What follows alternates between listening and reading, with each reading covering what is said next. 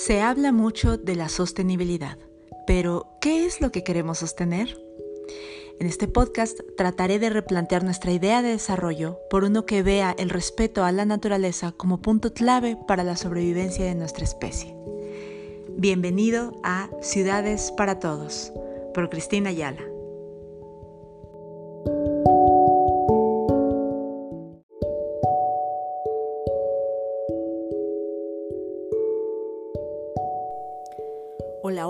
Bienvenidos a este cuarto episodio del podcast Ciudades para Todos. Por si no me conocen, yo soy Cristina Ayala, soy bióloga y acabo de terminar este año el doctorado en Ciencias de la Sostenibilidad. El día de hoy voy a hablar acerca de un tema que me parece muy interesante, es la quimicofobia. ¿Qué es la quimicofobia? ¿Por qué le tenemos tanto miedo a la química y a la ciencia en general? Pero bueno, vamos a centrarnos hoy en la química. Como a mí no me gusta hablar de cosas en las que no soy experta, invité a una persona que sí lo es. Él es Miguel Flores. Es ingeniero químico por la UNAM y actualmente estudia la maestría en Ciencia y Tecnología Ambiental. En particular, ha dedicado el último año de su vida a estudiar las interacciones planta-insecto con el objetivo de eliminar el uso de plaguicidas químicos sintéticos. Además, le interesa generar conciencia sobre el beneficio de las prácticas agroecológicas. Algún día lo invitaré a que nos hable de esto, pero por lo pronto hoy nos vamos a centrar en eh, la química. ¿Se acuerdan de esas clases tenebrosas en las que no entendíamos nada en la secundaria? Bueno, tal vez eso es lo que está haciendo que ahora le tengamos miedo a los productos químicos. Vamos a ver, ¿bajo qué supuestos sí deberíamos de tenerle miedo a las sustancias químicas? ¿Bajo cuáles no? ¿Qué es una sustancia química? Para eso está aquí el día de hoy Miguel Flores.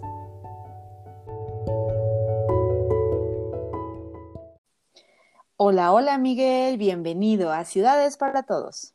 Muchísimas gracias. Ustedes no saben lo difícil que ha sido grabar este episodio. La tecnología nos odia, nos odia, es un complot, es un complot contra la ciencia. ha sido súper difícil, pero aquí estamos. Y van a escuchar lo que tenemos que decir así. Le pese al que le pese. Bueno, pues qué gusto tenerte aquí, Mike. La verdad es que hoy vamos a hablar de un tema que a mí me parece súper importante, eh, porque hay muchas creencias alrededor de ciertas cosas científicas y creo que especialmente la química es una de esas ciencias que ha sido como crucificada históricamente y que ha tenido, está estado como rodeada de mitos, ¿no? Eh, actualmente cada vez es más común escuchar que existe una aversión contra los productos químicos y contra la química en general. Eh, este fenómeno evidentemente se ha atribuido a una preocupación razonable y real por los posibles adversos que los productos químicos sintéticos pueden tener sobre nuestra salud y sobre el ambiente. Sin embargo, también tenemos que decir que existe este miedo irracional a estas sustancias debido a conceptos erróneos sobre su uso como eh, causantes de daños, ¿no? Entonces, pues me da gusto que estés aquí para aclararnos ¿qué pasa con la química? O sea, históricamente se ha confundido la química con eh, brujería, con magia, ¿no? Y, e incluso antes, o sea, en la Edad Media y a lo mejor tal vez antes, eh, cuando alguien hacía algo similar a la química, era como, brujo, quémenlo. Y pues yo no quisiera pensar que actualmente estamos tal vez no pensando que, es brujería, pero tal vez sí igual tratando de expulsar la ciencia de nuestras vidas por miedo a no entenderla, ¿no?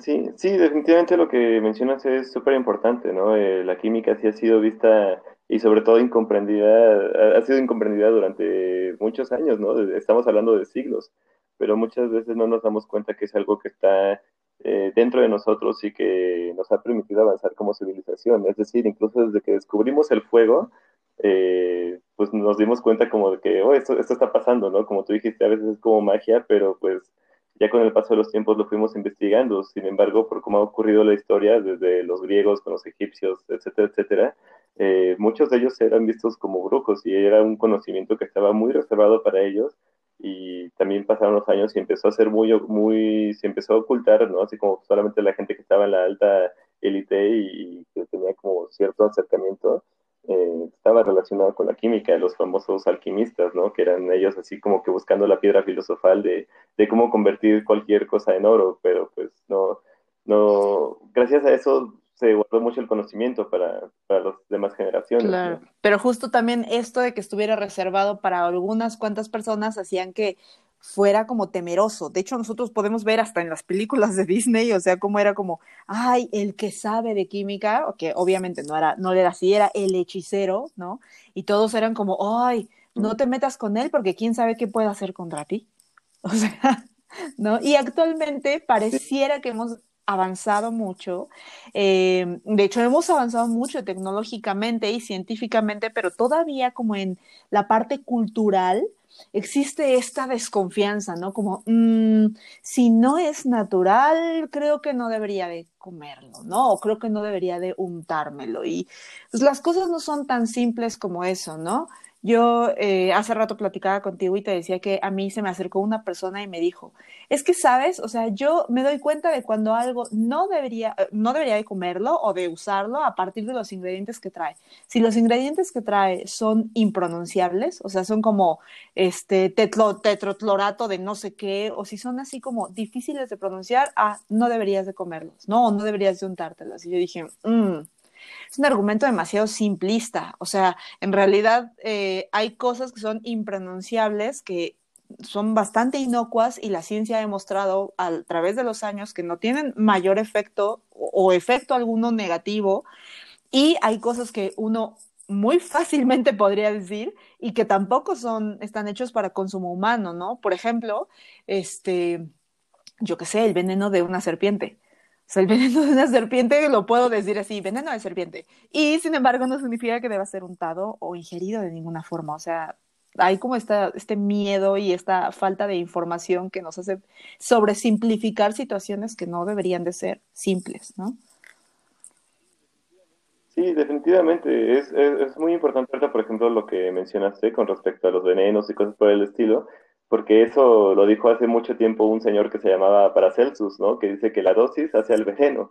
Entonces, definitivamente hay muchas sustancias que, aunque sean naturales, nos pueden realmente ser letales, ¿no?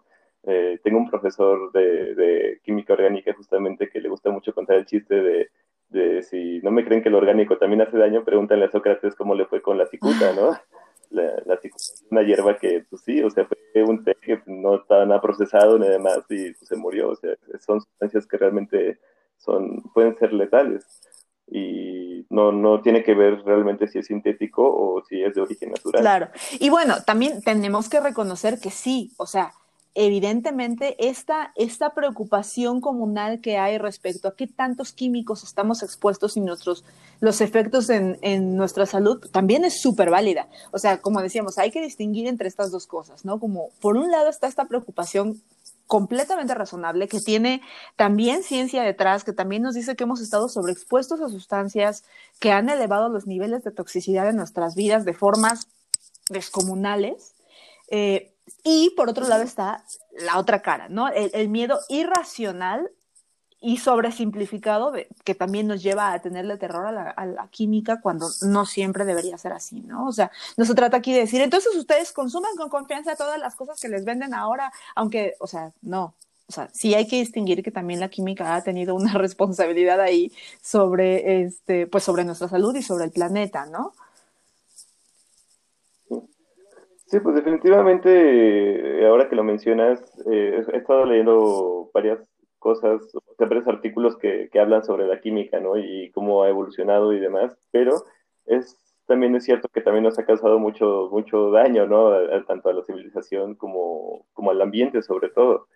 Pero pues realmente yo, yo considero que si no, si no le tenemos miedo a la química por todos los daños que han ocurrido, este, incluso hasta guerras, ¿no? O sea, todas las guerras químicas que se han utilizado y demás, pues nos estamos cerrando a que la misma química nos puede decir cómo remediar el ambiente, ¿no? Si nosotros sabemos cómo contaminamos, también la misma química nos va a decir, bueno, ya contaminaste, ¿cómo a partir de las reacciones tú puedes hacer que, que eso se empiece a revertir un poco, ¿no? O sea, no lo vas a revertir al 100%, pero pues sí vas a poder empezar a, diseñar un poco mejor los productos, ¿no? Pero si, si no tenemos como esta cultura de, de saber desde dónde, se, desde dónde proviene, ¿no? Si el, si el origen es natural o sintético y cuál es también son sus, sus implicaciones, ¿no? Porque, el, por ejemplo, de compuestos naturales, eh, los aceites que utilizan para los, los compuestos naturales, pues necesitas mucha materia vegetal. hay veces que, dependiendo de la planta, pero estamos hablando que tal vez para, para obtener 15 mililitros ocupas 10 kilos. Y eso ya está implicando incluso hasta una parte de, deforestación probablemente, ¿no? O utilizar una planta que ni siquiera es endémica o una explotación natural. Entonces, sí es, es como aprender a equilibrar esto y, ver cómo utilizar la química para, pues sí, o sea, revertir este tipo de, problemas ambientales y buscar la mejor opción, sobre todo, creo que esa es la palabra, o sea, buscar eh, equilibrarlo, ¿no? Ponerlo en la balanza, ver pros y contras y pues, ver cuál es la mejor Claro, es que existe en general este temor a la ciencia y, y, se piensa como la ciencia nos ha llevado hasta este punto, ¿no? Y tú dices, pues bueno, a ver, tenemos que empezar a ver la ciencia y dentro de esa la química, pero bueno, la ciencia en general es una herramienta que por supuesto que puede ser utilizada, yo siempre lo comparo con un martillo, o sea, yo siempre digo, a ver, o sea, un martillo está hecho pues para lavar clavos, ¿no? O sea, para dar golpes de modo que otro, otro utensilio pueda unir dos cosas, ¿no? Entonces tú con, ese, con esa herramienta puedes construir una casa donde vivas una vida maravillosa y puedes construir una aldea y pues, bueno, esa misma herramienta también puede ser utilizada para darle en la cabeza a alguien y matarlo. O sea, entonces los martillos son buenos o son malos. Los martillos son o sea, los martillos son y punto, existen y son herramientas. Y entonces podemos utilizarlo para hacer cosas maravillosas o podemos utilizar para hacer cosas que destruyan por completo, ¿no? Y tenemos que empezar justo a ver las cosas así. O sea, no le pongas una carga moral a cosas que son herramientas. O sea, el, la persona que lo utiliza es la que podría tener la carga moral, ¿no? Pero bueno, no nos vamos a meter tampoco en filosofía, más bien deberíamos de empezar aquí por, eh, por el principio. A ver, Mike, entonces cuéntanos, yo quisiera que, nos resolvieras algunas dudas.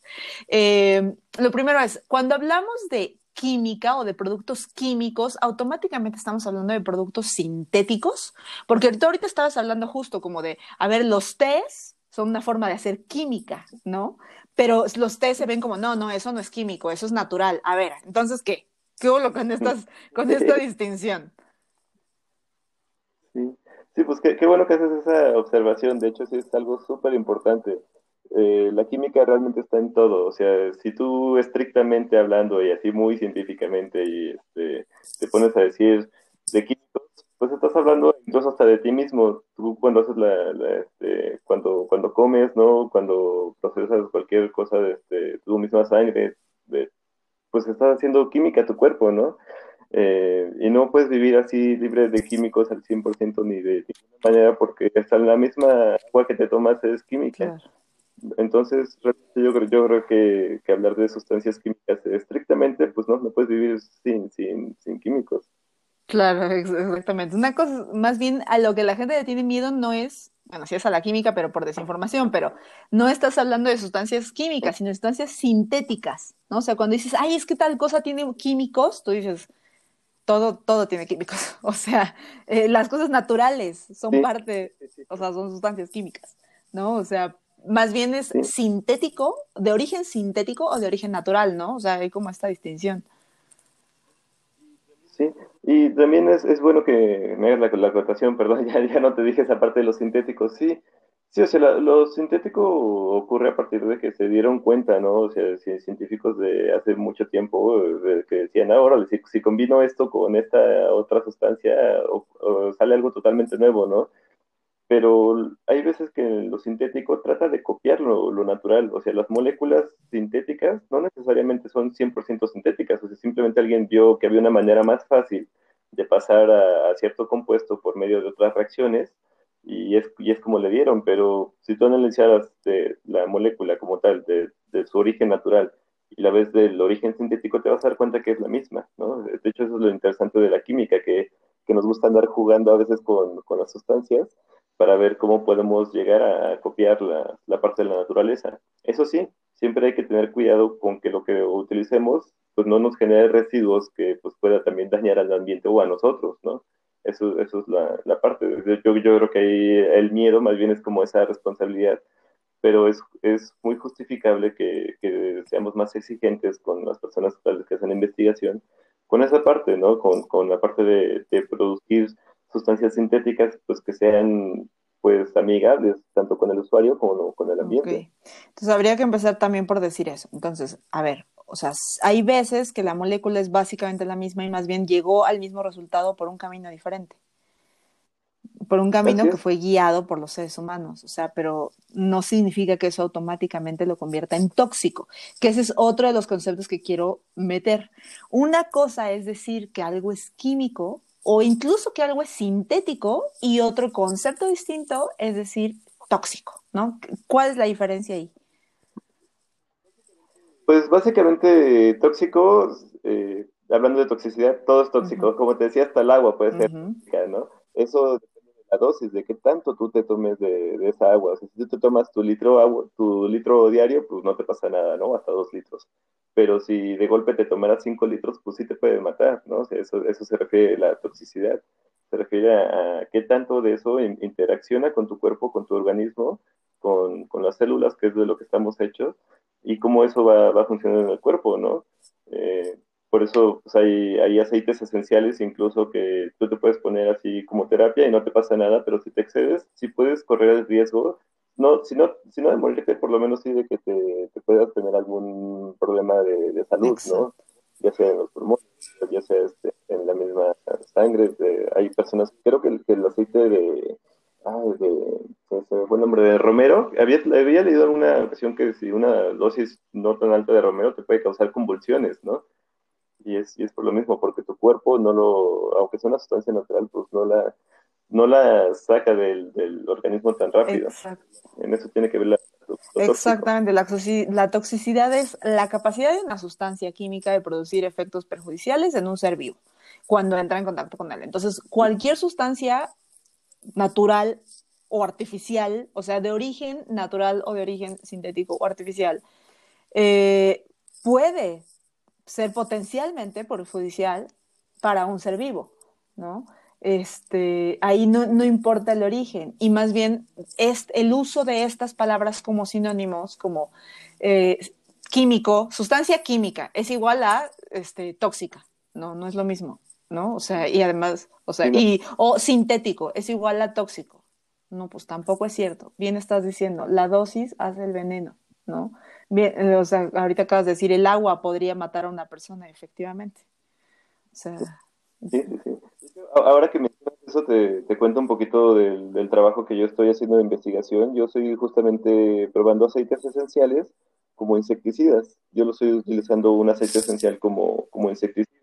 Y aquí está el ejemplo, ¿no? O sea, ese aceite esencial yo lo manejo en el laboratorio y todo y hago mis pruebas.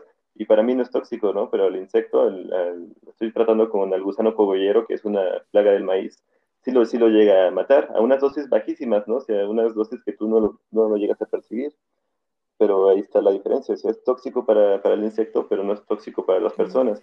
Sin embargo, por ejemplo, si yo concluyera que este aceite esencial sí es bueno para, para matar a la plaga y no es dañino conmigo, sí tengo que tener cuidado, por ejemplo, con saber si es tóxico para peces, ¿no? Porque ese insecticida, si yo lo uso en el campo, pues va a caer al suelo, se va a infiltrar, va a llegar a un cuerpo acuático y, si mata a los peces, pues va a ser un caos ahí ecológico, ¿no? Por eso es importante también saber que una sustancia sea amigable con el usuario y también con el ambiente. Claro, y no solo eso, porque a veces, o sea, si, pensamos todo esto como la dosis hace el veneno, entonces podemos decir, ah, bueno, lo que es tóxico para el gusano no es tóxico para mí, entonces yo me lo puedo comer, ¿no? Y no va a ser tóxico para mí, ajá, pero ¿y los niveles de exposición?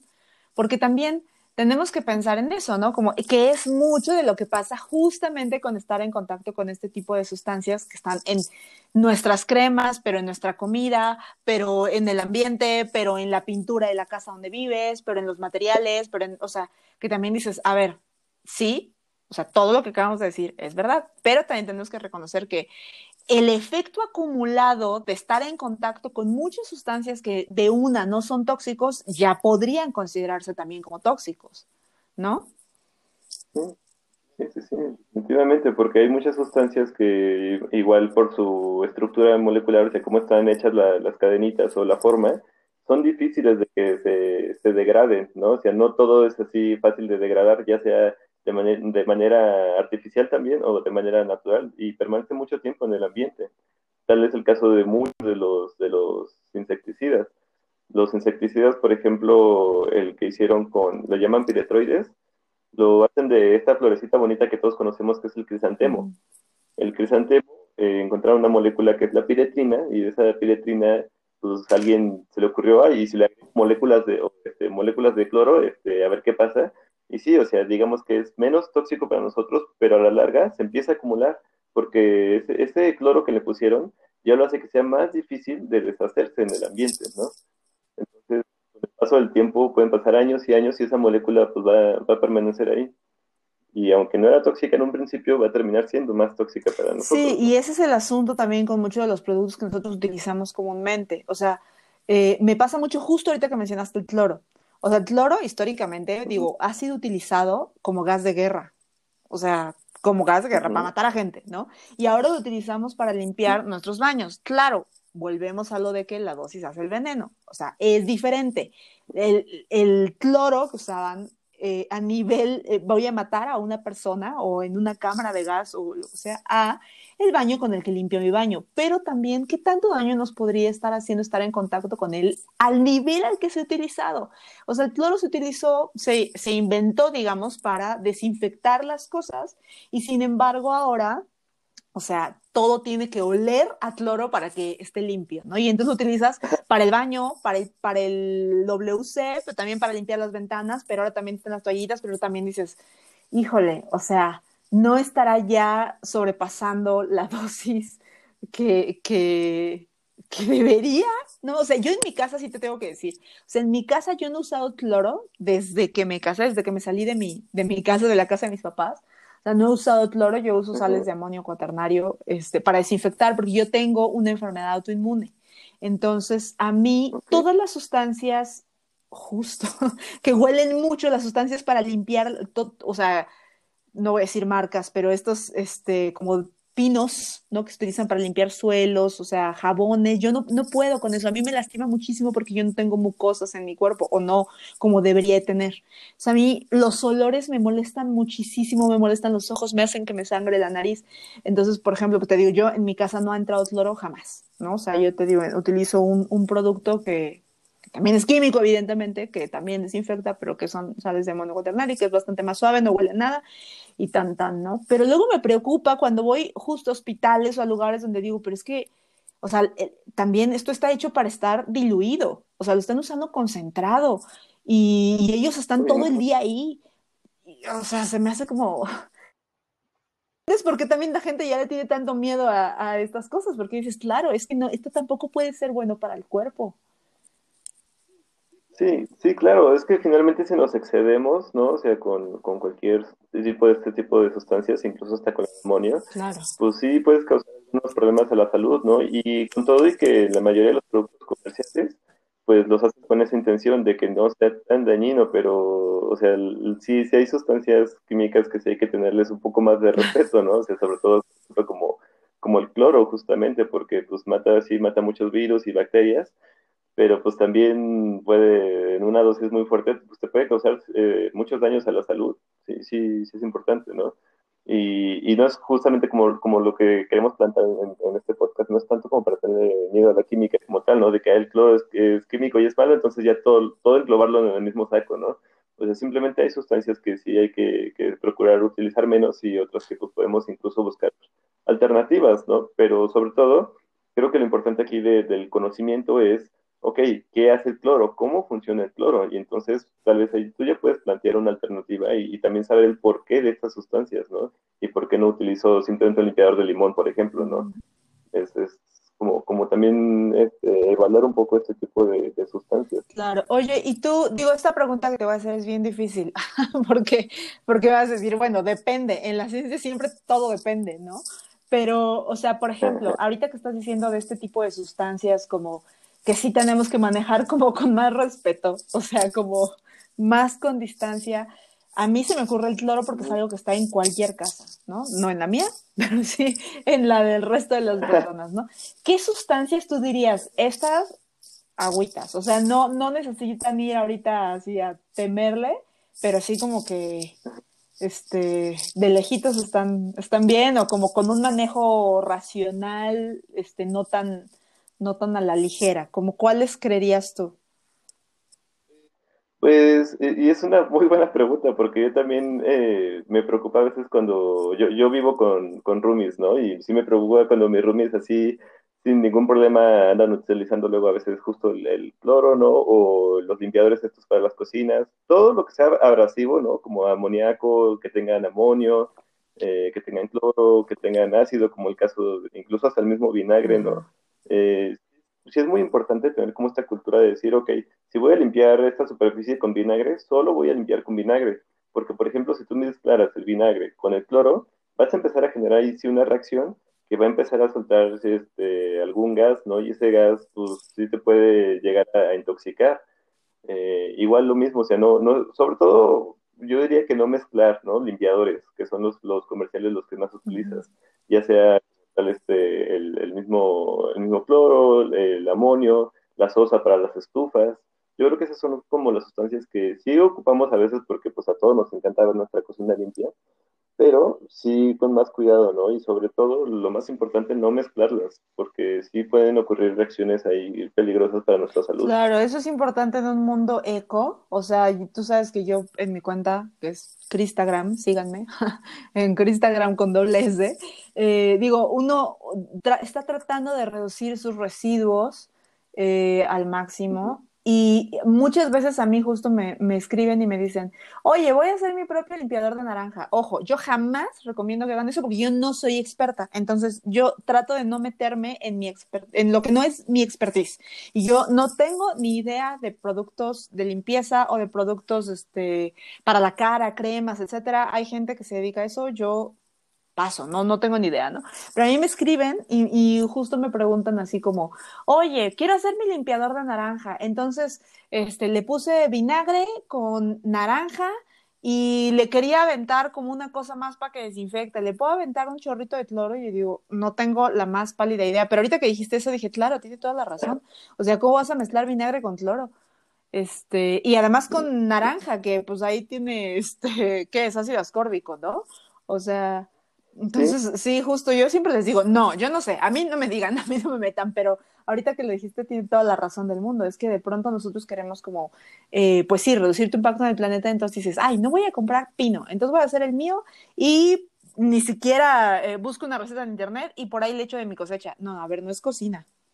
O sea, no, no es como dice mi amiga Charlotte, no saquen su instinto culinario, o sea, así, del instinto culinario de, ay, pues le echo pimienta total, bueno, es una cosa, es decir, ahí le echo tantito cucurma o, este, o alguna cosa así, a este, ahí voy a sacar mi instinto químico y le voy a echar este, tantito de esta sustancia y tantito de esta sustancia y un poquito de limón y así voy a hacer mi, mi limpiador. No, no, no, no, no, no. Sí, hay una diferencia importante.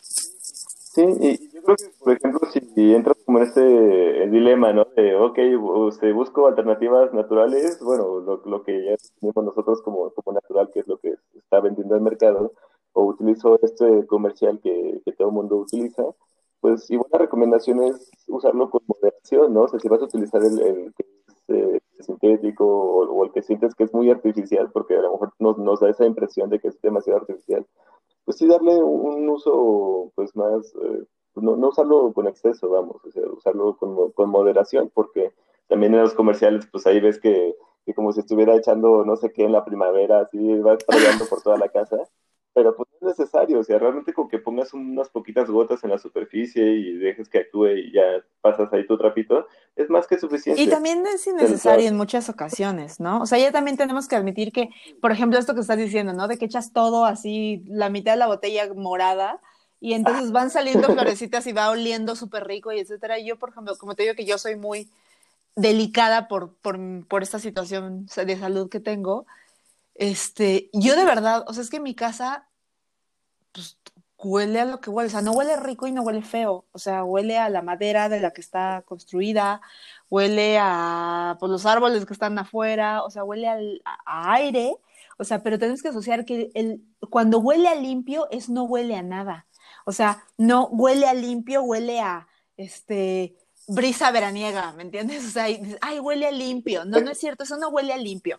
O sea, eso huele a una sustancia innecesaria, porque también es cierto que dices, bueno, a ver, o sea, si, si vamos a estar expuestos a muchas de estas sustancias que pueden ser este, sintéticas y que pueden ser tóxicas o no, dependiendo de la, de la concentración o de qué tanto estés en contacto, bueno, como decíamos, también es necesario, o sea, es necesario que huela a, mi casa que está en la ciudad a brisa del bosque. O sea, pues igual y mejor siembra un árbol, ¿no? O sea, también hay cosas que son, pues sí, necesarias y que son exposiciones necesarias a sustancias, porque a lo mejor dices, bueno, no, no, esto en sí no es, no es tóxico, ¿no? Porque bueno, el, se han hecho estas pruebas y no es tóxico. Bueno, pero como yo te decía, también el efecto acumulado del barniz con el que están este, barnizadas las maderas de mi piso, más la pintura, más el todo esto, ¿no? O sea, dices, bueno, este efecto también evidentemente sí se ha visto que puede generar mayor toxicidad eh, en, general, ¿no? O sea, te digo, en el efecto acumulado. Entonces, si hay cosas que puedes evitar, pues evítalas. O sea, no se trata de tenerle miedo, pero bueno, también hay cosas como, bueno, para mí es como todos estos aromatizantes y eso que dices, pues, ¿por qué no mejor siempre es un árbol afuera? O sea, o si quieres que huela a bosque, ¿por qué no metes un pino? o sea, o porque, no sé, ¿no? O sea, como cosas que dices. Ajá. Sí, incluso hay plantas que como tal te ayudan mucho a limpiar el, el, el, así que el ambiente de tu casa, ¿no? O sea, las famosas teléfonos por cómo están estructuradas sus hojitas y las sustancias que, que ellas generan, te ayudan a, que todos los contaminantes se, queden como impregnadas, ¿no? Y ellas mismas las metabolizan, es decir, las, las transforman en moléculas menos dañinas, porque es parte de, lo que ellas hacen, ¿no? O sea, yo, yo creo que eso de, de sustituir tanto limpiador por utilizar plantas que, que son buenas limpiadoras del ambiente interno de la casa. o que tienen aroma en sí, o sea, un huele de noche Digo, eso no se puede poner adentro de la casa, eso se puede en un jardín, pero huele cañón. O sea, mis papás tenían un vuelo de noche, ya, ya fue porque, bueno, fue una larga historia, pero, este, pero olía durísimo, ¿no? O sea, olía increíble. Y hay flores que también, o sea, la lavanda, la lavanda huele durísimo, ¿no? De hecho, fíjate, huele tan rico y yo ya ubico el olor a lavanda y digo, ay, huele a baño. o sea, pero no es cierto, o sea, la más bien no sé, es que usaron ese aroma mucho para limpiadores, ¿no? O sea, pero sí, o sea, tener estas plantas y estas cosas que, bueno, al final sí te digo, te pueden liberar de algo de exposición, pues bien. Yo lo que concluiría sería como ni muy, muy, ni tan, tan. O sea, Ni, digas, ah, bueno, entonces órale, con confianza, métele a todas las sustancias, total, ahí nada es tóxico, todo depende de la dosis. No, espera, o sea, sí, pero tranquilo. O sea, sí, sí, sí hay formas también de obtener esas cosas sin que además tengan impacto en el planeta, ¿no? Este, y, y, en tu salud y todo, pero ahora tampoco puedes vivir con miedo. O sea, yo este, este capítulo se llama químicofóbicos, porque justo digo, a ver, o sea, algo que no podemos tener es miedo a la ciencia lo voy a tocar en diferentes podcasts. Voy a hablar acerca de los transgénicos, que pasa un poco lo mismo. No, no, no exactamente lo mismo. Yo ahí sí estoy abiertamente en contra de los transgénicos, pero no por lo que mucha gente dice. O sea, no, no por lo que representa este, de que, ah, es que es jugar a ser dioses. No, no, no, no manches, no por eso. O sea, eh, por el, por el efecto que puede tener en la biodiversidad y en las comunidades. Pero bueno, eso es otra cosa, es otro nivel de análisis. Pero, pero incluso tú puedes estar en, en contra de productos sintéticos, pero igual que no sea por, por un pensamiento anticientífico, ¿no? O sea, que no sea por la desinformación de, ay, no, es que pues lo natural, la madre naturaleza es muy sabia y entonces si no fue hecho por la madre naturaleza, pues entonces no. No, a ver. Sea, te, apuesto que hay sustancias que son sintéticas, que son menos eh, tóxicas o menos dañinas para ti que sustancias que fueron completamente hechas por la madre naturaleza, ¿no? Entonces, sí. Y, aparte, algo, interesante de lo que tú mencionas es también cómo lo haces en un laboratorio, porque ¿qué pasa, por ejemplo, con las plantas? Eh, tú, por ejemplo, que, que, eres bióloga y yo creo que se hace un poquito más al respecto que yo, no siempre producen las mismas sustancias químicas las plantas, o sea, no siempre una, una margarita va a oler igual en una época del año que en otra.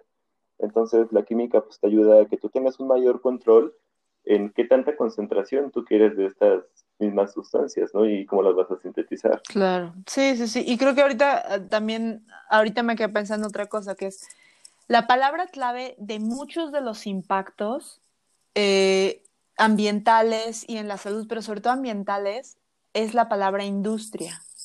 O sea, la industria de la carne, más que la carne en sí, la industria es altamente contaminadora, ¿no? Y, tiene ciertas prácticas que no son idóneas, ¿no?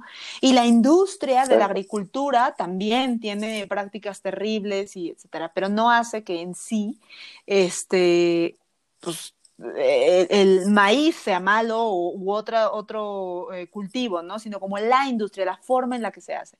Entonces, la industria de la química, pues también ha tenido como muy malas prácticas a lo largo de la historia que le han valido también el miedo que actualmente se le tiene, ¿no? Pero hay formas de hacer las cosas, hay formas y hay formas. Entonces, sí, definitivamente hay formas de hacerlo mal y hay formas de hacerlo bien. Sí, yo creo que mucho tiene que ver incluso hasta con la educación, ¿no? O sea, yo, yo creo que no, nunca nos enseñan muy bien a cómo analizar para qué nos sirve la química como tal, o qué es lo que se ha logrado, tanto tal vez cosas malas como buenas, y, como tú lo dijiste, como la herramienta, ¿no? O sea, de demostrarnos este martillo, cómo realmente se puede utilizar y qué pasa si haces esto con este martillo y qué pasa si haces otra cosa con, con este mismo martillo, ¿sabes? Porque si nos enseñan siempre a aprendernos la tabla periódica, hacer las clases súper tediosas con un buen de cálculos matemáticos y demás, nunca vamos a entender, no, le vamos a tener como más miedo y pues se, nos va a quedar como toda la vida en el inconsciente, ¿no? De, decir, ay, es que este, yo lo asocio con, con, puros elementos y con puras por cosas raras que nunca entendí cómo pasaban, ¿no? ni cómo se convertían, etcétera, etcétera.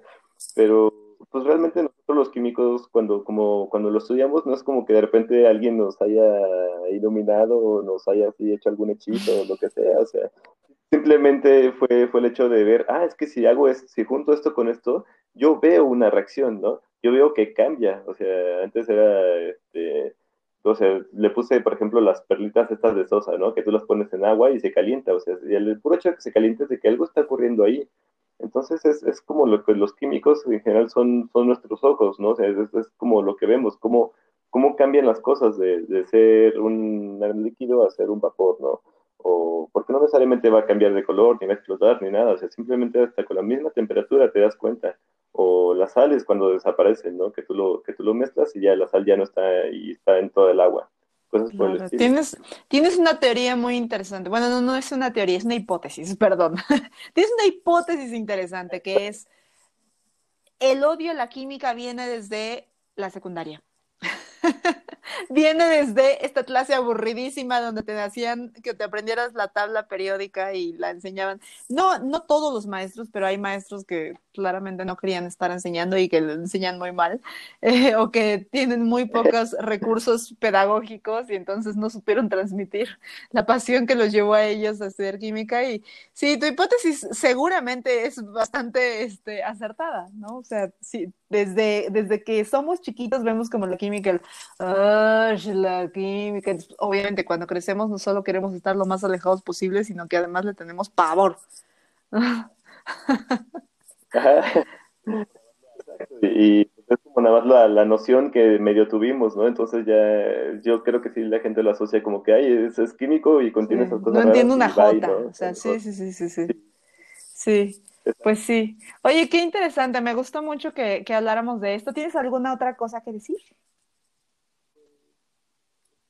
Pues eh, básicamente eso, ¿no? Que, que, no hay que tenerle miedo a la química, ¿no? Es realmente, pues, es aprender a, cómo se comporta, darle, darle otra oportunidad, sobre todo a, comprenderla y sobre todo como consumidores, ¿no? Muchas veces, a veces tanto con los jabones, sobre todo yo lo veo mucho con, con la parte cosmética, ¿no? Pero la verdad hasta con los alimentos eh, intervienen muchos procesos químicos que nos ayuda a que nosotros podamos conservar los alimentos, que nosotros podamos tener una calidad mejor de vida, ¿no?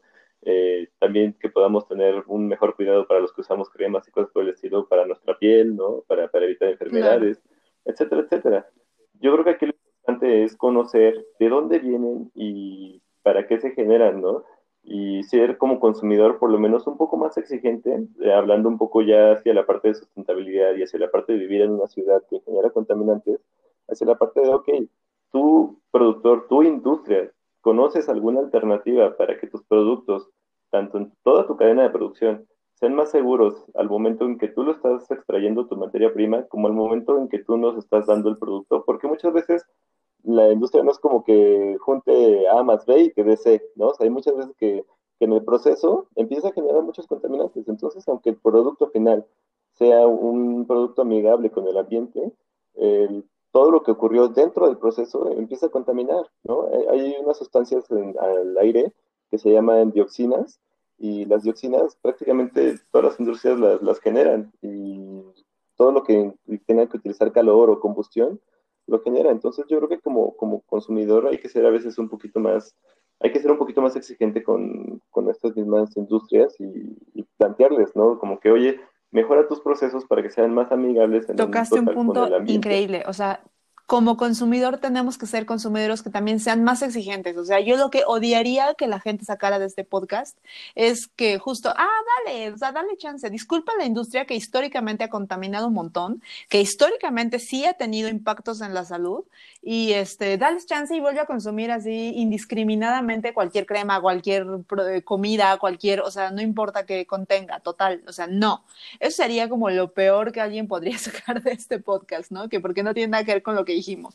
Eh, o sea, a, mí me molesta mucho cuando llega el mes de octubre o el mes, creo que es de marzo, donde hablan acerca del cáncer de mama y en octubre hablan acerca del el cáncer cervicouterino o al revés, no estoy segura, pero cuando llega todo este pink wash a las marcas, o sea, muchísimas marcas de comida o muchísimas marcas de cosmética que ya se ha comprobado también que durante mucho tiempo tuvieron componentes eh, que generaron cáncer de mama o cáncer de algún tipo eh, cervicoterino, etcétera, y que entonces llega este pink wash donde todos se ponen su listoncito rosa y dicen, nosotros eh, con tal... Eh, con la compra de tal cantidad de nuestros productos, vamos a dar un porcentaje de nuestras ventas a la investigación del cáncer de mama. Y dices, eso está padrísimo. Ojalá estuviera todavía más padre si quitaras esas sustancias que generan el cáncer de mama de entrada, ¿no? O sea, eh, vaya, volvemos a lo mismo. Tenemos que ser consumidores mucho más exigentes. En, ese sentido, así como no debemos comprar el greenwash, no debemos comprar el pinkwash, no debemos eh, tan rápido comprarles las, las intenciones sin ver la deuda histórica que estas industrias tienen. O sea, lo que se ha generado, entonces no, no, no olvidarnos de esta deuda histórica que tienen y decir, ok, está padrísimo, ¿qué más piensas hacer para resarcir todo el daño que has hecho? Ok, ahora, eso es diferente a eh, rechazar la ciencia o rechazar la química más allá de lo que la, la industria ha generado, ¿no? Sí, y pues procurar ser lo, menos empírico posible, ¿no? O sea, no, no basarnos más en la experiencia de lo que le pasó a su, a su tanito y su tanita, ¿no? O sea, buscar fuentes lo más confiables posibles y no lo entendemos porque tanto tú como, como yo pues tenemos tal vez formación científica, pero si hay gente que no, no la tenga y nos escuche y, quiera como ver cómo contribuir, pues yo creo que sería bueno que se acercara, ¿no? Tal vez a, personas que, que, sepan sobre el tema o que más o menos eh, hayan estudiado algo parecido y también nosotros creo que como, como profesionales de la ciencia tenemos que tener la capacidad de saber explicar a alguien que no estudió lo mismo que nosotros, ¿no? Eso es súper importante. Yo, yo creo que ahí sí es una deuda de, de nosotros con la sociedad, o sea, nosotros de, de buscar las palabras y de buscar los ejemplos Exactamente, así que persona que no es científica de aquí, persona de a pie, sea más exigente con eh, los productores, con las industrias, pero también sea más exigente con los científicos de su comunidad. Dígale, oiga, explíqueme, haga divulgación, porque sí, o sea, también la academia tiene también una deuda bien importante de, porque además, digo, yo no quiero hablar de más, pero, o sea, a ver, las becas para la investigación y todo eso sale de los impuestos de todos. Nos corresponde, yo lo veo así, éticamente me toca, aunque no me paguen por este podcast, aunque no me paguen por hacer Instagram o por hacer blogs, o sea, a mí me toca devolverle a la sociedad, incidir en las cuestiones sociales porque al final la investigación se mantiene en los recursos públicos y nos toca devolverle a la gente con conocimiento que ellos puedan digerir, no solamente que le importe a otras personas de nuestro ámbito, ¿no? Exacto. Exacto, sí, sí, no, no ser, no ser elitista en ese Ay, Mike, pues qué gusto, qué gusto platicar. Yo sé que nos podríamos quedar platicando conocerte, porque a Mike lo conocí en Instagram, de hecho. Entonces, bueno, pues qué gusto. Eh, a ver si repetimos alguna vez con otro tema de interés. Y. sobre la, agro la no me agroecología, porque ahí sí, ahí sí me pongo, pero salvaje, salvaje, pero bueno. Pues qué gusto, Mike, qué gusto. Y pues, eh, Mike, ¿dónde te podemos encontrar o cómo, cómo te localizamos? Pues mira, por el, por el momento en el Instagram estoy como Mike for Earth, así como Mike por la Tierra, o sea, Mike for Earth. Estoy así en y próximamente yo espero que a mediados del siguiente mes le voy a dar más divulgación a la química y voy a hacer una página que se llama El Quimicompa. Ya, suena súper, para que justamente también... Oye, esto sí no está chido. ¿Verdad que no? A lo mejor sí nos puedes decir, sí, eso no está padre, la verdad, esa sustancia sí es bien tóxica, o esa sustancia, o esto sí lo están haciendo mal, eso estaría padrísimo. Exacto. Yay. Sí, sí, pero espero ya a mediados de este mes de noviembre ya, necesitamos más tenerlo ya listo. en la comunidad instagramera. Yay, pues felicidades y pues ya saben que ustedes me pueden seguir a mí en arroba Cristagram con doble S en Instagram. Tengo un blog que se llama Ciudades para Todos, más este podcast que ya saben, están escuchando, se llama Ciudades para Todos. Entonces, bueno, pues un gusto, Mike, y pues los demás nos vemos hasta la próxima. Mil gracias. Chao, chao.